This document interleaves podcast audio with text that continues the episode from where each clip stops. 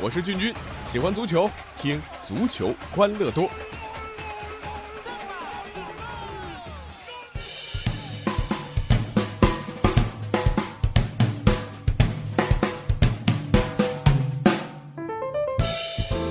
欢迎来到我们今天的足球欢乐多，我是君君。那今儿啊，体育圈大家最热议的话题，那就是姚明啊，因为姚明全票当选了中国篮协新一届的主席。这姚明当选篮协主席呢，哎，确实值得庆贺啊。对于中国体育，尤其是这个职业体育来讲，会有非常深远的影响。呃，不过同时啊，也有人躺枪了，谁呢？蔡振华。这次啊，足协是躺着也中枪啊，呃，也不对啊，这这应该是躺着被几乎是万箭穿心，啊，大家讨论完姚明，讨论完篮球之后呢，球迷们都免不了啊，要带上一句，哎，足球呢？那之前啊，郝海东出任足协主席的新闻就传过好一阵子了啊。其实呢，这次篮协的换届，更令足球迷眼热的是，这个新一届篮协的领导班子十一个人当中啊，其中七个人是专业人士。那对比一下，原来中国篮协的领导班子二十二个人全部是国家事业编制的工作人员，这也许才是真正质的改变。什么时候足协也能这样呢？啊，之前 CBA 改革一直在中超后面，现在篮球走到了足球前面去了啊！在足协真正变化之前，我们还是只能寄希望我们的职业俱乐部自己来多多努力。哎，好在啊，这周的亚冠啊表现挺出色，代表中超参赛的上海上港、江苏苏宁、广州恒大在第一轮比赛当中是三战全胜，一球不失啊，为今年的亚冠啊开了个好头。这看看广州恒大虐待香港东方队啊，其实嗯觉得有点于心不忍。那尤其上半场没多久就被罚掉了两人，对方教练席上还坐着一位啊美女主帅。这东方东方队的主帅陈婉婷啊，有句名言叫做“哪袋钞票可以自己进球的”，呃，这话呢感觉好武侠啊，道骨先锋。不过呢，至少这轮亚冠中超三强向陈婉婷证明了。钞票确实不会自己进球，但是钞票买来的好球员确实可以。五千万欧元身价的胡尔克，呃，用一记已经近乎变态级的射门，帮助上港取得了对首尔 FC 的客场胜利。上港队呢，还是第一支征服首尔世界杯球场的中国球队。这脚射门，说真的，呃，真的感觉是绿巨人附身呐。那紧接着，两千八百万欧元的拉米雷斯用用一脚扫射帮助苏宁取得了在韩国客场的第一场胜利。一千四百万欧元的保利尼奥，一千五百万欧元的高拉特和一千一百万欧元的阿兰将香港人的防线是搅和的稀巴烂。这就是真真切切资本的力量，在持续不断的高投入之下，中超终于在赛场上看到了一些回报。那根据不完全的统计，在二零一七年全球冬季转会当中啊，英超以二点五四亿欧元的支出位居全球第一啊，人家已经结束了啊，而中超则是以二点一九亿欧元紧随其后啊。刚才说到了，人家英超已经这个转会期结束了，而中超转会窗还没有关啊。那这段时间也是无数的大牌球员呃和中超球队联系在了一起，这不已经加盟中超 N 次的鲁尼又要加盟中超了。在天津和鲁尼经纪人接触的不止一支中超球队，那其中有一支给鲁尼开出了一份三年的合同，税后周薪六十五万英镑加上签字费，甚至还有说啊周薪将达到一百万英镑。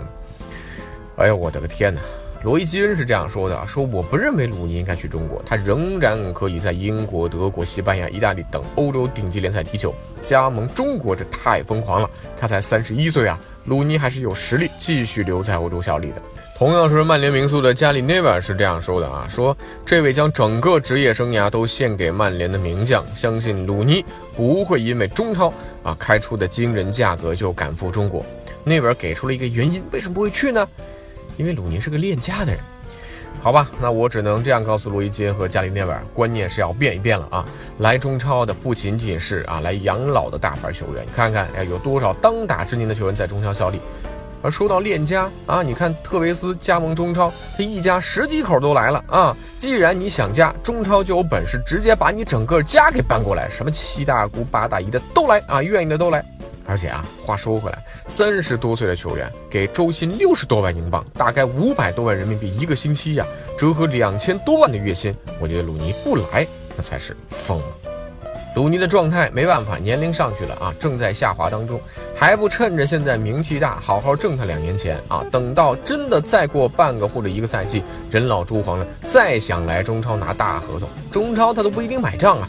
更加重要的是，中国是一个拥有十五亿人口的超级大国，在中超联赛踢球，必定能够将鲁尼在商业开发当中的利益推到极致。对于鲁尼而言，绝对是利大于弊。我要是鲁尼的家里人，我也劝他来。那对于中国足球来讲，越来越大牌的球星啊来到中超，感觉中超会变成混编的欧冠了，啊，这种拼命花大钱买极品药材补身体的办法能延续多久呢？姚明是开始大刀阔斧推进篮球的职业化，足球未来是郝海东、范志毅这些专业人士来推进，还是继续由蔡振华们来掌权呢？作为球迷，我们也只能搬个小板凳儿啊，等着吧。啊，既然已经说到欧冠了啊，咱们就再来说两句啊。这礼拜这轮鏖战还真的挺过瘾的啊，因为特别不一样。欧冠八分之一决赛的第一回合，八场比赛两个星期打完啊，总共产生了三十四个进球，场均的进球数超过了四个，没有一场平局啊。坐镇主场的八个小组第二有六个赢了球，胜率达到百分之七十五，创造了今年小组第二们的最好表现。那今年才发现这小组第一那简直就是个坑啊。这巴萨和阿森纳的大败呢，上周我们提过了啊，都是净输四个球，呃，既有偶然也有必然吧。啊，都说最重要的要做好自己，但是现在他们要想翻回来，只做好自己恐怕已经远远不够了。那作为过去几年曾经闯入过欧冠决赛的球队，马竞和尤文啊，这两支球队作为小组第一，在客场取得了胜利，而且都是净胜两球，占据了压倒性的优势啊。呃，我觉得基本晋级十拿九稳啊。呃，原因呢有几个啊，一个呢，马竞和主场他们的主场战斗力都是非常强悍的。另外一点大家很清楚，马竞和尤文他们的防守有多强啊？尤文在欧战当中主场已经连续二十场不败，马竞更变态啊，在欧冠淘汰赛当中主场已经近三年他没有丢过一个球啊。所以呢，我觉得马竞和尤文晋级已经是必然的事儿。呃，那当然，这周最跌宕起伏的一场比赛就是曼城和摩纳哥。曼城一度是零比二、一比三落后，最后能够扳成五比三逆转，真是不容易。呃，所以曼城还是那个曼城啊，进攻美如画，防守豆腐渣。呃，这倒要好看了啊，这个比赛是打得非常开放。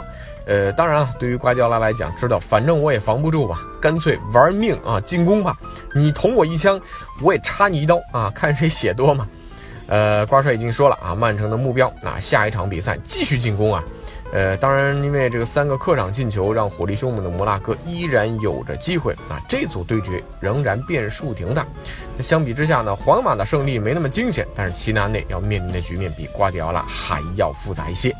那等到第二回合八场比赛打完之后，哪八支球队将会成为今年欧冠的八强呢？那足球欢乐多啊，和各位一起来关注。那大家可以来关注一下我们的微信公众号，搜索“足球欢乐多”啊，微博搜索“足球欢乐多 FM”，足球欢乐多的 QQ 群是幺七七幺六四零零零。我们下周一再见。